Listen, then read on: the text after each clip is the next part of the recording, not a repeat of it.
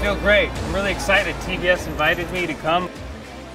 The whole point of uh, the Inspiring Week program is to co-create content and co-create ways of looking at the pedagogical process together with this uh, guest.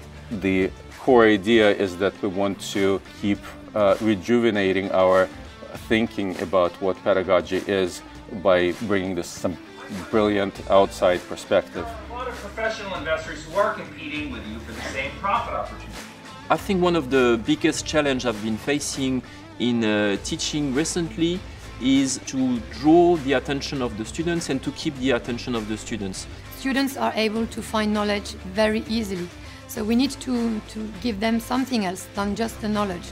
We have a signature inspiring education, inspiring life, and we want to inspire our students. We want to train our students in a very different way. First of all, we propose training session to professors so that they can test new um, ways of teaching. It can be the use of technological tools, but it can be other tools like introducing humor stuff. Like I want to conquer as much man as possible. When we learn things, we learn logically. We learn, okay, this makes sense. If A, then B, then B, then C. Humor is like, if A, then B, then giraffe. You're like, well, that doesn't make sense. Ha ha ha.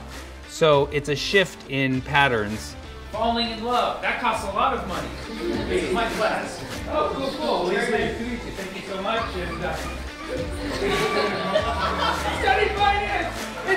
It's the best thing you can ever do in your career. It was uh, very inspiring because it was not the normal start of a finance class. The guest who comes to TBS for a limited amount of time leaves a lasting legacy that sort of injects uh, our institutional DNA with their way of looking at things. It, it, was really good.